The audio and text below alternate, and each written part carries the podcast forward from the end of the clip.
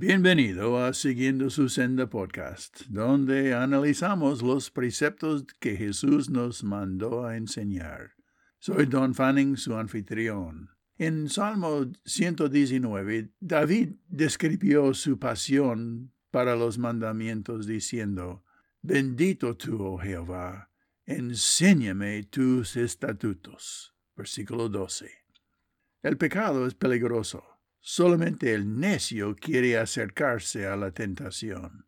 Si queremos ayudar a alguien esclavizado a una adicción, de cualquier desvío del plan de Dios, se tiene que tomar precauciones porque el pecado es peligroso.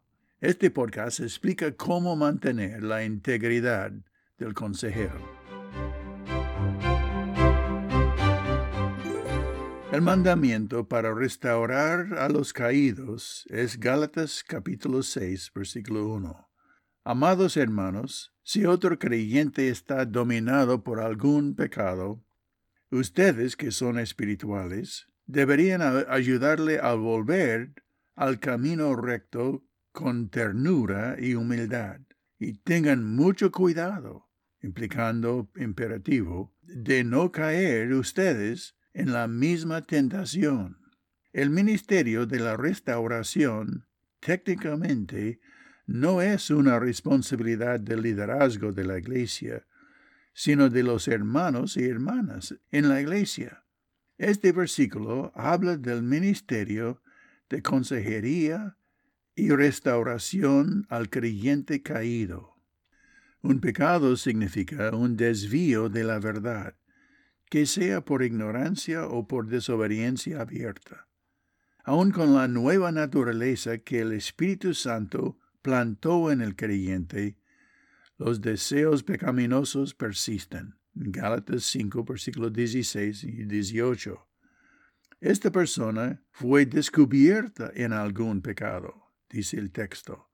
El verbo está en, en el modo pasivo, lo cual significa ser encontrado desprevenido. Cuando existe una apropiada confrontación, confesión, perdón, restitución y restauración, se demuestra a todos integridad, transparencia, honestidad y compromiso de obediencia con la Iglesia, que ganará el respeto de todos. El mandamiento es continuamente hacer todo lo posible para restaurar a los caídos. La palabra restaurar viene del sentido arreglar un hueso roto o arreglar una red o reparar un barco antes de su siguiente viaje. Es una tarea para los espirituales, aquellos que, entre comillas, caminan por el Espíritu en Gálatas 5, versículo 16.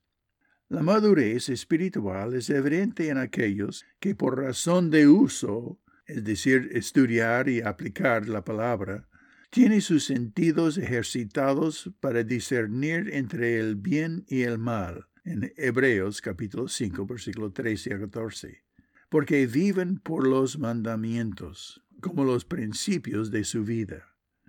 Pablo le escribió a Timoteo, en humildad corrigiendo a aquellos que están en oposición. Tal vez Dios les cambie el corazón y aprendan la verdad, segundo Timoteo 2.25. A ellos y a nosotros manda que tengan mucho cuidado, es decir, esto significa vigilar, es pendiente del pecado, a fin de que el equipo de restauración no sea tentado por él Mantén la mira en la raíz que causa rebelión, como egoísmo, orgullo o incredulidad, y no en los detalles tentadores de pecados específicos que también pueden atraparte.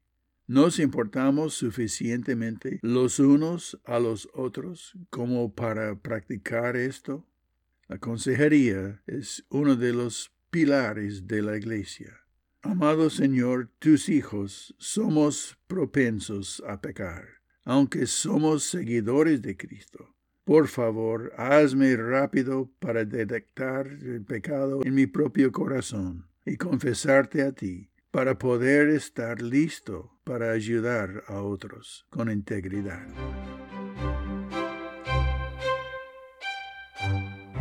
Gracias por haber escuchado y toma esta oportunidad de compartir este podcast con otros amigos.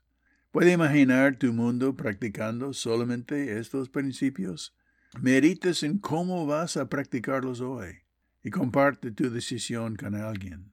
El amor siempre ayuda a otros. Puede ser contagioso y tu entusiasmo por obedecer la palabra. Hasta la próxima vez que Dios te bendiga, aprendiendo juntos conmigo cómo seguir su senda.